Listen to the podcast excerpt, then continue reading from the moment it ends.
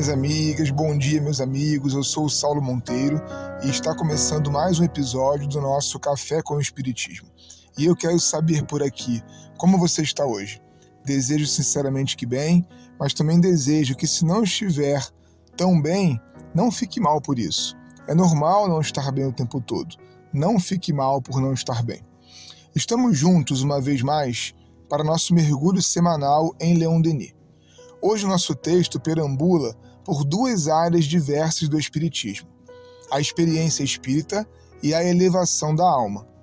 Conciliar essas duas matrizes me parece essencial à manutenção do bom entendimento do mundo espiritual.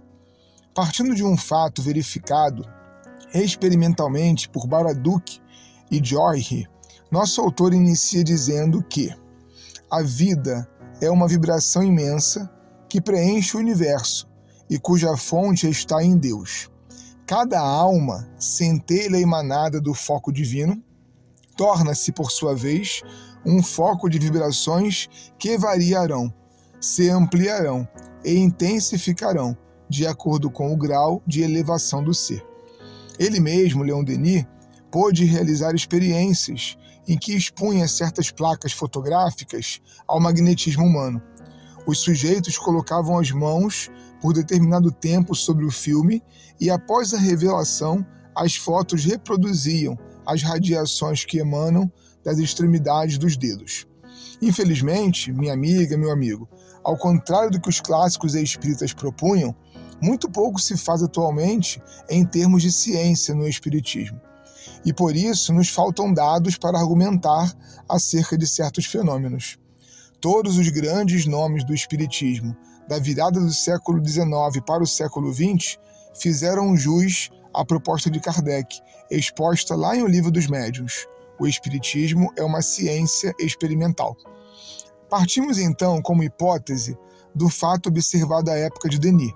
A alma inunda com suas vibrações todo o organismo fluídico, e no perispírito, que é sua forma e imagem, ficam registradas reproduções exatas de tudo o que pensa, sente e age. O senhor Gabriel Delane comparou estes estados vibratórios às camadas concêntricas observadas quando se corta uma árvore, as quais permitem calcular a idade dela. Toda alma tem, portanto, sua vibração particular e específica. Seu movimento próprio, seu ritmo, são a representação exata de sua potência dinâmica, de seu valor intelectual, de sua elevação moral. Ensina Denis que somos o acúmulo de conhecimentos e sentimentos de muitas eras e que por isso nossas relações estão encharcadas de passado.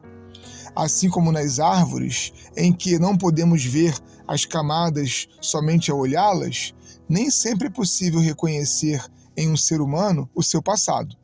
Mas ao conhecer alguém, já estamos conhecendo também muitos alguéms, pois a soma daquilo que até aqui contabilizamos é o que nos caracteriza.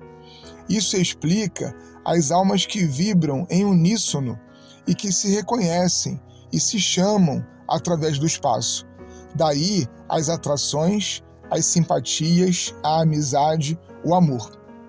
E é essa a segunda matriz de entendimento que nos faltava e que eu anunciei no início da nossa reflexão.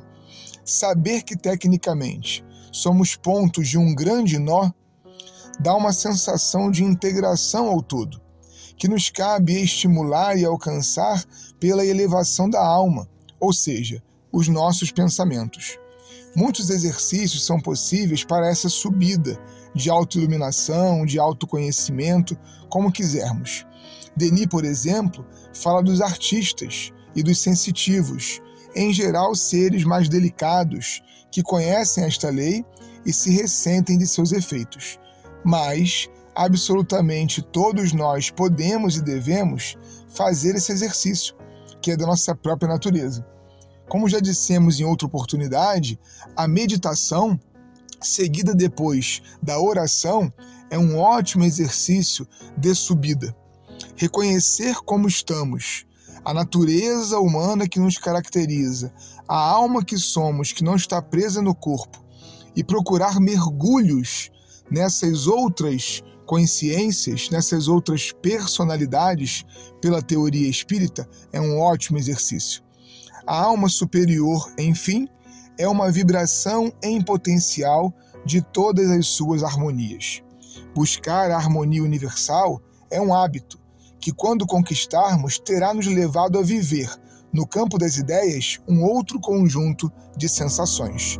Um forte abraço e até o próximo Café com o Espiritismo.